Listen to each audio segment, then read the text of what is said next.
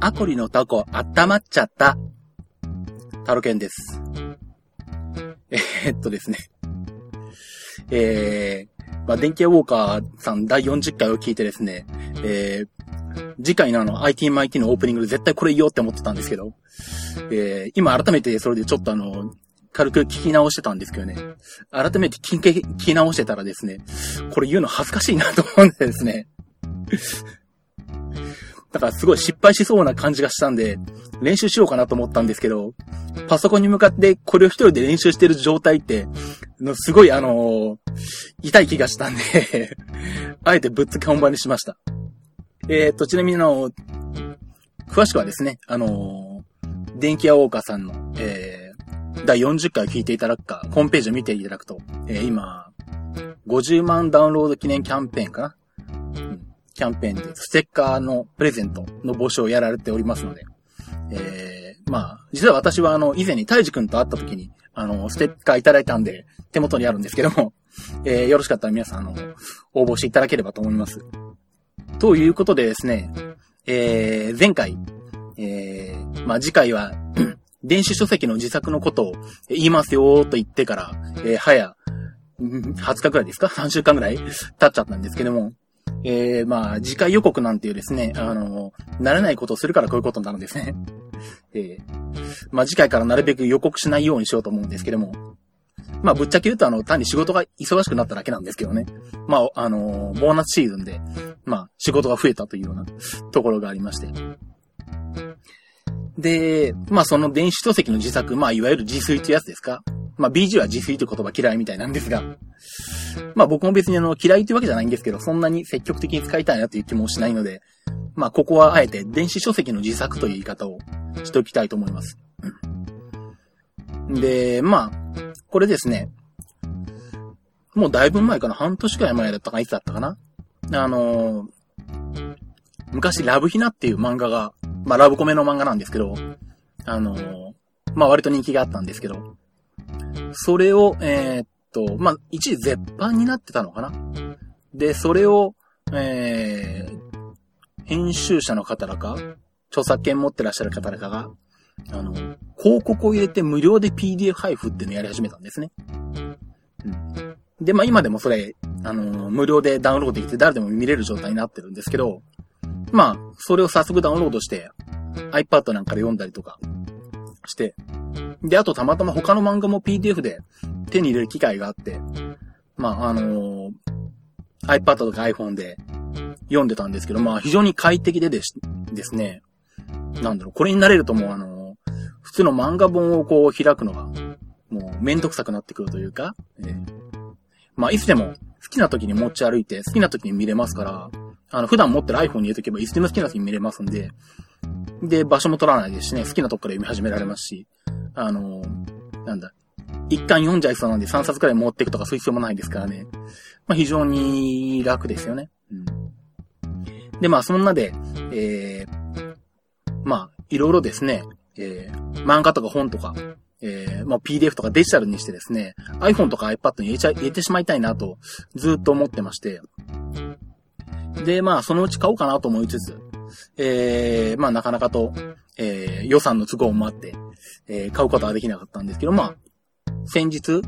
えー、たまたまですね、である、とある電気屋の店頭に行って、えー、スキャンスナップを見てまして、まあ、割とあの、最初の出だしと比べると、寝頃な寺にな、値段になってきてたんですね。で、まあ、勢いでつい買ってしまってですね。で、まあ、それで、まあ、スキャンスナップを買ったんだったら、えー、最短機も買わなくてはっていうことで、まあ結局最短機も買って、で、もう、それから始めてどうだろう、漫画とか、普通の本とか、20冊ぐらいは、デジタル化したかなうん。あのー、非常にコンスタントにですね、えー、どんどんと、え、デジタル化を進めてるところです。で、まあ、この、電子書籍の自作をするのにですね、まあ、当然スキャナーで読み込むのと、えー、あとは本を裁断する裁断。まあ、この二つが必要なんですけど、えー、まあ、この裁断機と、えー、ドキュメントスキャナー何を買ったかと言いますと、えー、ドキュメントスキャナーの方ですね。こちらはあの、富士通のスキャンスナップの S1300 を買いました。まあこれラインナップがあって S1100、S1300、S1500 とかあるんですけど。で、この S300 が、どうだろう。まあ電気屋の店頭で24,800円とか。アマゾンで22,3000円ぐらいとか。で今売られてるのかな。まあ Mac、Windows 両対応で、えー、1分間に、えー、っと、8枚スキャンできると。で、両面スキャナーなんで、えー、一辺に、えー、裏表、2ページ分いけるわけですね。だから、えー、1分間で16ページ分か。うん、漫画1冊がだいたい100枚、200ページぐらいあるんで、まあ漫画1冊が12分単純計算すると。まあもちろんあの表紙部分とか、あと最大の時間もあるんですけど、まあまあ、あのー、最初は何でしょう？あの、もう一個上の1000、えー、っとなんだ、S1500? あれが、えー、もっとスピードが速いんですけど、なんで、結構時間かかるのかなと思ってたんですけど、やってみるとまあ、こんで十分かなって気もしますね。で、なんでしょう。この S1300 だと、えー、っと、一応一遍に載せられる、その、ドキュメントが10枚までっていう風になっていて、S1500 は50枚いけるのかな？うん。なんで、10枚ごとにしかできないんで、時間がかかるかなという、買う前はそんなこと思ってたんですけど、これもですね、実はあの、まあ、10枚って言うんですけど、実際、本、あの、なんだ、その紙の厚みによって変わってくるんですね。漫画とか厚いと、10枚入れると多分うまく吸い込まないかな。5枚くらいですかね。で、ただ、うまく吸い込んでいく状態になれば、ある程度減ってきたところで上にどんどん重ねていってやればいいんですね。7、8枚ずつとか10枚ずつぐらいとか。そうすると大体慣れてくると、まあ途中で詰まっても1回ぐらいとか？あのー、うまくすると全然切れ目なくいけますんで、で、どっちにしてもあの、50枚連続で読み込めるとしても、多分その場から離れるのはきついんじゃないかな。っていうのはあの、なんだろう。途中で失敗して、あの、変に斜めに読み込んだりとか、あの、吸い込んだりとかすることがあるんですね。そうすると突然、当然そこでエラーで止まったりとかしますし、あの、もっと言うとなんだろう、あの、本がうまく裁断できてなくて2ページくっついてたりとかすることもあって下手にそうなってると、あの、引き込みながらちょっと破れたりとかすることがあるんで、そうするともうあの、慌てて止めなきゃいけなかったりとかするので、あの、50枚連続でいけるとしても、あの、まあ、書類みたいな A4 のコピー紙とかでやるんだったら、まあ、あの、50枚ポンと置いて、ほっといてもいいと思うんですけど、本だと、その場離れるのはきついんじゃないかなって気がするんですね。なんでまあ、だいたい横について、えー、他のことやりながら、あの、どんどん吸い込んでいって、なくなりそうになったらまた足すっていうやり方をやって、横につきながらやってるんですけど、で、まあ逆になんでしょう。あのー、タイミングを外して、あのー、用紙を全部、あのー、読み込んでしまって、あのまあ、いわゆる読み込み紙がありませんっていうエラー状態になっても、また、あのその後にポンと置いてやってボタンを押せば連続して読み込んでくれるもんですから、まあこれそういう設定があるんですけどね。あの、連続読み込みを許可するみたいなのがあるんですけど、まあその機能を使えば、あの、横について、えー、何か他のことやりながらやっていれば十分に、あの、手間もかからず、時間もかからずできるので、まあ、僕としては、まあ、この1300で十分だったかなと思いますね。で、あとまあ、なんだろう。この S1300 と1500どっちを買うかで迷うところとしてはですね、おそらく、えー、っと、アクロバットがついてるかどうか、そこで迷う人がいると思うんですよ。あの、まあ、読み込んだ書類って、まあ JPEG にするか PDF にするかなんですけど、まあ当然一冊のあの、で、電子書籍としてまとめるんであれば PDF にすると思うんですけどね。その、まあ PDF の、まあ編集ですか？うん。をするのに、えー、っと、S1300 だと特にソフトはついてないんですね。で、S1500 だと、あの、Adobe Acrobat がついてるんですよ。まあ、S1500 の場合は、Mac 版と Windows 版分かれてるんで、えー、Mac 版は S1500M か。S1500M だと Mac 用の、えっ、と、Adobe Acrobat Pro がついてるのかな。で、まあ、M がついてない Windows だと Windows 用の Adobe Acrobat Pro がついてるんですけど、えっ、ー、とですね。まあ、Windows でやる人は、Acrobat ついてると便利かもしれないです。まあ、それでもまあ、あのー、フリーウェアとかでなんとかなるのかもしれないですけど、えー、っとですね、ただ、Mac ユーザーの方は、えー、っと、正直言って、え、アクロバット全くいりません。これもあの、後でもうちょっと詳しく言いますけど、えー、っと、まあ私あの、Adobe の CS4 を持ってるんで、あの、Adobe Acrobat Q Pro を持ってるんですけど、えー、この電子書籍の自宅の中で、えー、一回も使ってません。えー、なので、えー、っと、Mac の方は、えー、十分、えー、S1300 でもいいです。で、まあ、ちなみにこの S1300、あ、じゃあ S1500 の方はですね、4万円ぐらいしますね。あ、えっ、ー、と、Amazon で4万円ぐらいか。電気屋の店頭でどうなんだろう ?4 万4800円とか4万2800円とかぐらいなのかな？うん。で、まあ、あとは A3 対応になってるっていうのがあるのと、ぐらいかな？あとはなんだ？あとはまあ、細かいなんかエラー修正とかもあるみたいですけど。まあ、A3 が欲しいとか、あのー、漫画とか本じゃなくて書類 ?A4 とかの、B4 とかの書類をたくさんやるとか。まあ、あの、PDF で細かい編集とかもしたいんで、Adobe Acrobat が欲しいとか。っていうことであれば1500も買ってもいいかもしれないですけど、まあ僕的には、あの、1300で十分でしたね。はい。で、まあこれが、えっと、ドキュメントスキャナーの方で、で、もう一個、えっと、本を切る方の裁断機ですね。で、これはですね、最電気になるとまたこれ家電品とも違うんで、えー、なかなかどっからどう選んだらいいかっていうのは最初迷ったんですけど、まあ最終的には Amazon で、あの、実際のレビューを見ながら考えていったんですけど、どうもレビューを読んでいるとですね、最終的に、えー、っと、だいたいみんな買ってるのが、えー、っと、3万円ぐらいのやつか、1万円ぐらいのやつかどっちかなんですよ。で、その、高い方の3万円ぐらいのやつっていうのが、えっと、プラスっていうメーカーの、えっと、PK-513L ってやつなんですね。まあ、えっと、モデルチェンジする前と後で多少型番変わってるかもしれないんですけど、まあ内容はほとんど変わってないみたいなんですが、これが Amazon で3万円ぐらいで売っています。で、これは何がいいのかっていうと、えっと、レーザーで刃が来る位置が見れるんですね。なんで、あの、本を置くときに、えー、ここに歯が来るんだなっていうことを確認しながら切れるらしいです。まあ、僕これ買ってないんで、このモデルわかんないんですけど、どう？そうらしいです。で、あと、えー、っとですね、なんだ、歯が外に出てなくて、えー、っとなんだ、カバーが、カバーがあって、カバーの中で歯が垂直に降りるような感じになってるのかな作りとしては。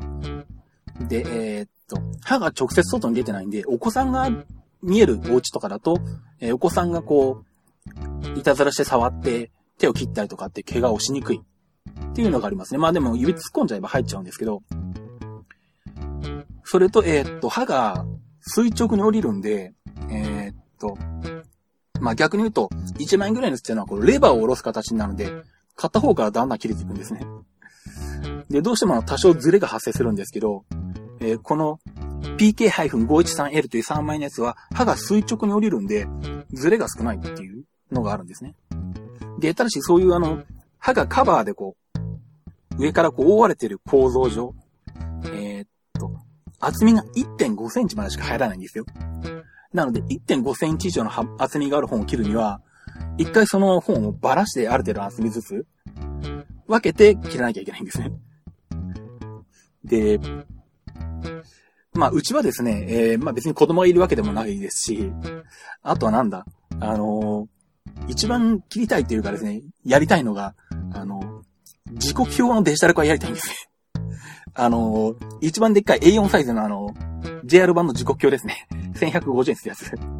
まだやってないんですけど、えー、なので幅1.5センチだと入らないんで、えー、こっちはやめまして、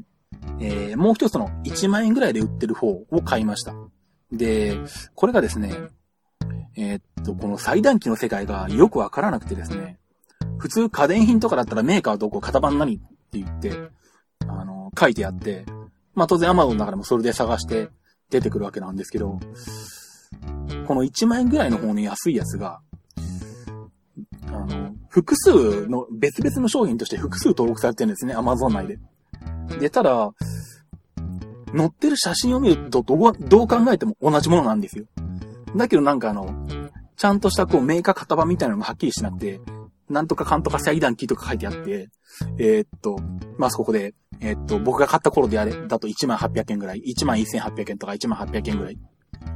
えー、今だと9300円ぐらいかな、ちょっと値段が下がって。っていう風になってるんですけど、で、まあその中で一応型番とメーカーらしきものが書いてあるものもありまして、それで言うとですね、これメカ名なのかなこれよくわかんないんですけど、なんかメーカー名らしき部分にアルファベットで YG-LN と書いてあります。で、型番らしきところに BA58A4 と書いてありますね。まあ、ちなみにこれ Amazon 以外でも売ってて、楽天なんかでも YGLN とか BA58A4 とかで検索すると、まあ、同じ写真のものが出てきて、まあ、値段も同じもんで、1万円ぐらいで出てくるんですけど、まあ、これを買いました。で、まあ、特徴としてはさっきの、あの、プラスのやつと違って刃が外に出てるんですね。で、こう、レバーに刃がついていて、レバーをこう、上からこう、ぐーっと下ろしてくると、まあ、切れる。まあ当然そうすると、あの端の方からだんだん刃が入っていって切れていくって格好になるんですね。なんであの、うまくやらないとこう、だんだんこう刃の入り方がこう曲がっていって、あの、どうしても上から押さえる力で、えー、本が、えー、傾くもんですから、あの、切れ幅がこう最初の方と最後の方で変わったりするんですけど、まあこれもあの、コツがあるんですけどね。うん。まあ、えっ、ー、と、さっきのプラスのやつみたいにちょ、えー、垂直に刃が降りるんじゃなくて、えー、だんだんとこう、端の方からこう、レバーを下ろしていくに伴って刃が降りてくるというタイプになります。で、えっ、ー、と、入れられる、えっ、と、まあ、本の厚みが3.7センチまで。えっ、と、JR 版の一番大きい時刻表も入ります。実際、あの、切るだけ試した、試しましたけど、ちゃんと切れました。で、あとこれですね。あの、これ実は探してる時にあんまり考えてなくて、物が届いてから気がついたんですけど、A3 対応です。なので、超でかいです えー、なんだろう。まあ普通のあの、プリンターの複合機ですか？あれ A4、A4 ですから、えー、あれ2台分弱ぐらいの設置面積が必要です。最初あの、注文してあの、家に届くまでですね、そのことすっかり忘れてですね、まあ確かに、あの、アマゾンとかに A3 対応ってよく見ると書いてあったんですけど、全然頭いなくてですね、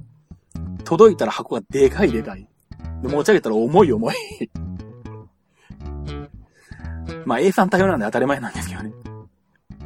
で、まああの、仕事場のテーブルの上に置いたんですけど、めっちゃ場所取りますなんであの、置き場所がないっていう方はちょっと、あの、ある程度考えた方がいいです。なんか、さっきネットで見たら、この、裁断機を縦置きにするためのなんか、台みたいなのが2000円ぐらいで売ってたんですけど、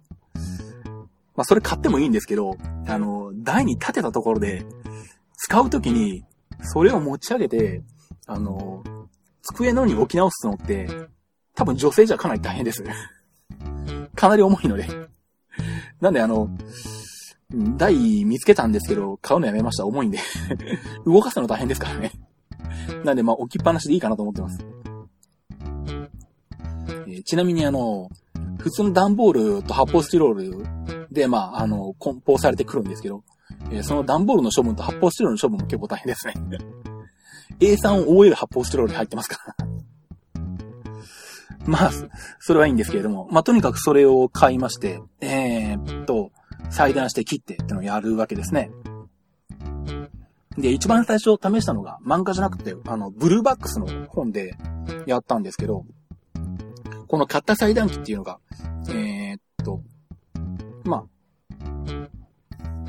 位置合わせ。まあ一応なんだろう。方眼紙みたいにこう、縦横に目は入ってるんですけど、まあそれよりはこう、一番上のところ、本の上部をえっ、と、一番上のところにこう、ぴったりくっつけて。で、あとはまあ、どれぐらい刃の方に出してやるか。でやるんですけど。で、まあ、本が動かないように上からこう、ギュッと押さえる。押さえがあるんですね。で、それぐるぐるこう、はん、あの、レバーを回して下ろしていって押さえるんですけど、最初コツがわからなくて、そこそこ押さえたところで、にあったら、やっぱり刃を下ろしてくると、だんだんこう、刃が入る位置がですね、あの本の内側の方に行ってですね、なんだ、切り取った、あの、背拍子のところの幅が、最初の方と最後の方で倍ぐらい違ったりとかしちゃったんですけどね。で、コツはですね、とにかくその押さえのハンドルをぎゅうぎゅうと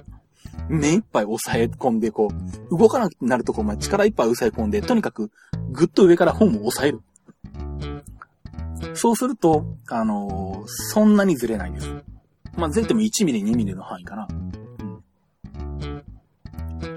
なんでまあ、えー、っと、それが分かってくると、そんなにこうずれないで、えー、切ることができるようになりましたね。まあ、あとはやっていくと分かるんですけど、あんまりこう背拍子目いっぱいで、例えばなんだろう。あの、背拍子から2ミリぐらいしか切らないとか。ってやると、結構あの、本とか漫画の乗り付けってこう、特に漫画だと、乗り付け部分の幅が広くて あの、裁断したんだけど、は、はずれ、剥がれてないくっついてるってことがあるんですね。なんで、あんまりその、背拍子に近いところを切ってしまうと、あの、後にまた剥がすのが大変なんで、そこそこそれなりに、えー、幅を取った方がいいですね。で、まあ、それで、えー、っと、切った後、えー、っと、持ってきて、その、ドキュメントスキャナーで読み込むんですけども、えー、まあ、えー、さっき言ったようにですね、えー、っと、まあ、5枚ずつぐらい、最初入れといて、まあ、うまく読み込んでくれたら、あとはこう、なくな、なくなる前にちょっと突き出すみたいな感じで、ずーっとやっていってですね。で、まあ、専用ソフトがあるんですけど、その専用ソフトで1枚の PDF ファイルにしてくれます。で、まあ自分の場合は、えー、っと、とりあえず、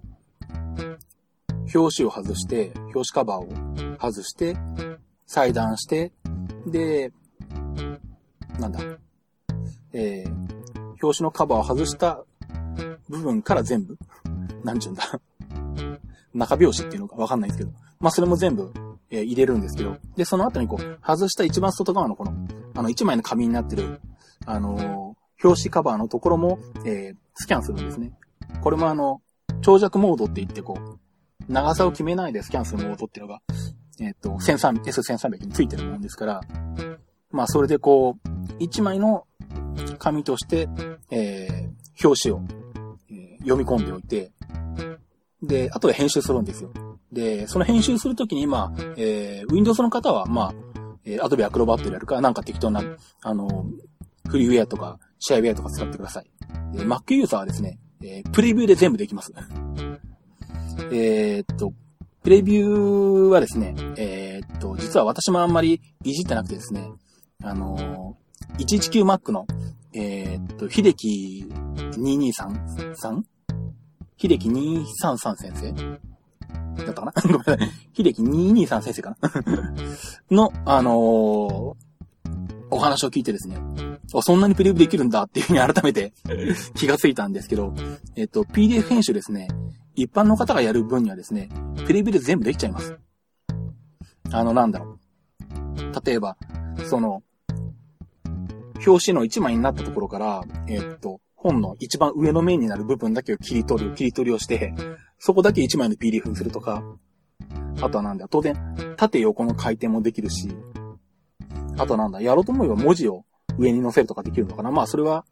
あのー、電子書籍の自作ではやらないですけど。で、なんだろう。例えばこう、うまく連続でできなくって、一冊の本が二つの PDF ファイルになったとしても、えー、PDF ファイルを二つ開いておいて、えー、ドラッグアンドロップで一個の PDF にまとめるとか、ページの順番が反対になったら、あの、開いた PDF ファイルの中で、ドラッグアンドロップでページの順番を入れ替えるとかですね。えー、全部それがプレビューでできます。てか、プレビュー使う方が楽です。あの、アドベアクロバットだとやり方がよくわからない、わかりにくいので。なんで、あの、私は一切アドビアクロバットを使わずに、プレビューで編集してます。で、えー、そうすると、で、あとはまあ画質の設定とかがあって、それによるんですけど、初期設定は画質が中ぐらいになってるのかな？で、まあ自分はなるべく高画質にしたいんで、設定を最大にしてやって、漫画一冊読み込むと、だいたい1枚の PDF で、110メガか120メガぐらいになりますね。で、最初の頃は、いちいち iTunes を通すのめんどくさいんで、あの、ドロップボックスを使って iPhone とか iPad に移動してたんですけど、それで改めて気がついたんですけど、ドロップボックスって遅いですね。あの、割となんだろう、モバイルミーが遅いから、モバイルミー遅いからドロップボックスの方がいいよって言って、ドロップボックスを使ってるっていうなんか風潮みたいなのがあったと思うんですけど、あの、ドロップボックスも十分遅いです。で、実際試したらですね、モバイルミーと大して変わらなかったんですね。で、ちょっとこれはやってらんないなと思って、もっと早い共有、なんだ、共有アプリっていうのかなないのかなと思って、で、見つけて式で使っているのが、えー、っと、シュガーシンクというやつですね。まあこれ、えー、っと、ドロップボックスと同じように、Mac が、まあパソコン側にインストールしておいて、まあ iPhone とか iPad 側にインストールしておいて、えー、まあ、サーバー経由で、えー、データを移動できるというものなんですけど、ドロップボックスより、ドロップボックスの2倍ぐらいもうちょっと早いかなぐらいの速度が出てるような気がします。ただこれもあの、iPhone と iPad にデータを移動してて気がついたんですけど、本体側の性能にもよるみたいですね。要はなんだろう。あの、全く同じデータを全く同じ方法で iPad 2と iPhone 4に送ると、iPad 2の方が、あの、点数早いんですよ。iPhone 4の方が遅いんですね。うん、なんでまあ本体側の処理性能の差もあるみたいなんで、一概に、あの、どれぐらい差が出るかっていうのはまあデータ量によると思うんで、単純比較はできないんですけど、ただまあ、早い方の iPad2 で見た限り、なんかドロップボックスよりもシュガーシンクの方が2倍ぐらいの速度出てるような感じがしますね。ただし、シュガーシンクの、えー、欠点としてですね、えー、よく落ちます。あのー、iPad、iPad 側や iPhone 側のアプリが落ちます。ただどうなんだろう。落ちても、もう一回起動すると、その作業自体終了してることも多いんで、まあ、そんなに苦じゃないんですけど、まあ、ただですね、あの、最初そうやってドロップボックスを試し、シュガーシンクに移行して、あの、まあ、ネット経由でデータを送ってたんですけど、その方法でやると、その後に iTunes に繋いだとき、えー、っと、例えばなんだ？あ、そうそう。あの、PDF ファイルを作ったときにですね、まあ、これも最初慣れないうち特にそうなんですけど、あの、失敗してることに気がつくんですよ。例えばなんだろう。途中の1ページだけ90度回転してるとか 上下逆になってるとか、っていうのはあの、このスキャンスナップについてるソフト、スキャンスナップマネージャーで、あの、読み込んだ、えー、っと、データを自動的に判読して、あの、これは上下逆だなと思ったら、ひっくり返すとか、これはあの、90度横が正しい向きだなと思ったら、横にするとかって自動判別して回転させる機能があるんですけど、これをオンにしてやると、あの、漫画ってあの、なんだろう。文字がないページとかありますよね。そういうのだと、ご判読して、勝手にこう90度回転させたりとか ひっくり返しちゃったりとかするんですね。まあそれも気がついて、その回転する機能をオフにすれば、わかる気がつくんですけど、まああとはなんだろう、あのまあ、これもあのよくあるんですけど、あの、裁断して順番通り持ってきたんですけど、なんかの節に、あーってことになってですね、あの、順番通り戻したつもりなんだけど、よく見たら順番が狂ってるとかですね。で、結構あの、iPad とか iPhone に持っていって読んでる途中で気づいたりとかするんでまたあの、Mac の方で、あの、その PDF ファイルを編集して、順番を直したりとか、向きを直したりとかして、で、それでまた、シュガーシンクとか、ドロップボックスとかなりで、こう、あの、iPad とか iPhone に持っていくと、まあ、当然 iPad の、いや iPhone の方の iBooks からは古いやつ削除してから持っていくんですけど、あの、iTunes で同期したときに、最初に、あの、iPhone、iPad に取り込んだのと、2回目に iPhone、iPhone、iPad で取り込んだのと、別ファイルとして認識するんで、iTunes 内に同じのがどんどん溜まっていくんですよ。で、これは めんどくさいというか、しかもそういうあの、どれがあの、正しいっていうか、一応、どれが最終版なのかよくわかんなかったかとかするんで 結局最終的にはですね、あの、ネットワーク経由でファイルを持ってきたのやめちゃいまして、結局はあの、iTunes に入れて iTunes から同期するっていう方法に落ち着きました。で、まあ、せっかくなんで iTunes 内で、あの、タイトル名とか、あの、著者名とか入れてやって、あの、分類もちゃんと電子書籍とかにしてやって、やってるとなんかこう、綺麗に揃ったりとか、表示してくれたりとかするんですけど。ということで、おもうこれで30分か。というような感じでですね、まあ、あの、今回紹介したその裁断機とか、スキャンスナップに関してはですね、あの、まあ、IT マイキーのホームページからもリンクを貼ってきますんで、えー、っと、まあ、あの、アマゾンのあのアソシエイトになってるんですけど ま別にそこを経由してもしなくてもどっちでもいいんですけど、あの、まあよかったらそこから、もしあの興味があったら、そちらから見ていただければと思います。それとですね、えー、っと、まあ話すことはいっぱいあるんですけど、まあ、キリがないので置いといて、えー、っと、これだけ言っておきましょう。前回、あの、ファイナルカットプロ10と、えー、っと、ライオンのための iTunes カードを安く買う方法っていうことで、えー、っと、ビッグカメラとかヨドバシカメラとかでやってる、あの、iTunes カード3枚目が半額っていうキャンペーンを使うと、こんな金額で、えー、揃うよって話をしたと思うんですけど、実際それやりまして、6月30日にビッグカメラに行って、えー、っと、まあ、うちの奥さんと二人で行ったんで、手分けしてですね、えー、買ったんですね。で、まあ、もともと、えー、その時点で、えー、計算してたのが、えー、ファイナルカットプロとモーションとコンプレッサーの3つ分で46,600円。ライオンが2,600円。合計49,200円いるから、えー、1万円3枚と5,000円3枚と1,500円3枚。えー、これを買うと、キャンペーンが適用されて、本来だったら49,500円のところが、41,250円で買えますと。約8,000円安くなりますよ、というお話したと思うんですね。で、この通り買ったんですよ。で、買ってうちに帰ってきてから気がついたんですけど、あの、僕が、あの、5000円3枚と1500円3枚の方を買ったんですね。で、うちの奥さんに1万円3枚の方を頼んだんですよ。で、帰ってきて1万円3枚の方の袋を開けたら、なぜか1万円3枚と1500円3枚入ってるんですよ。で、余分に買ったのかなと思って聞いてみたらそうじゃないと。で、なんだこれはと思ったんですけど、よくよく考えたらですね、その時あの、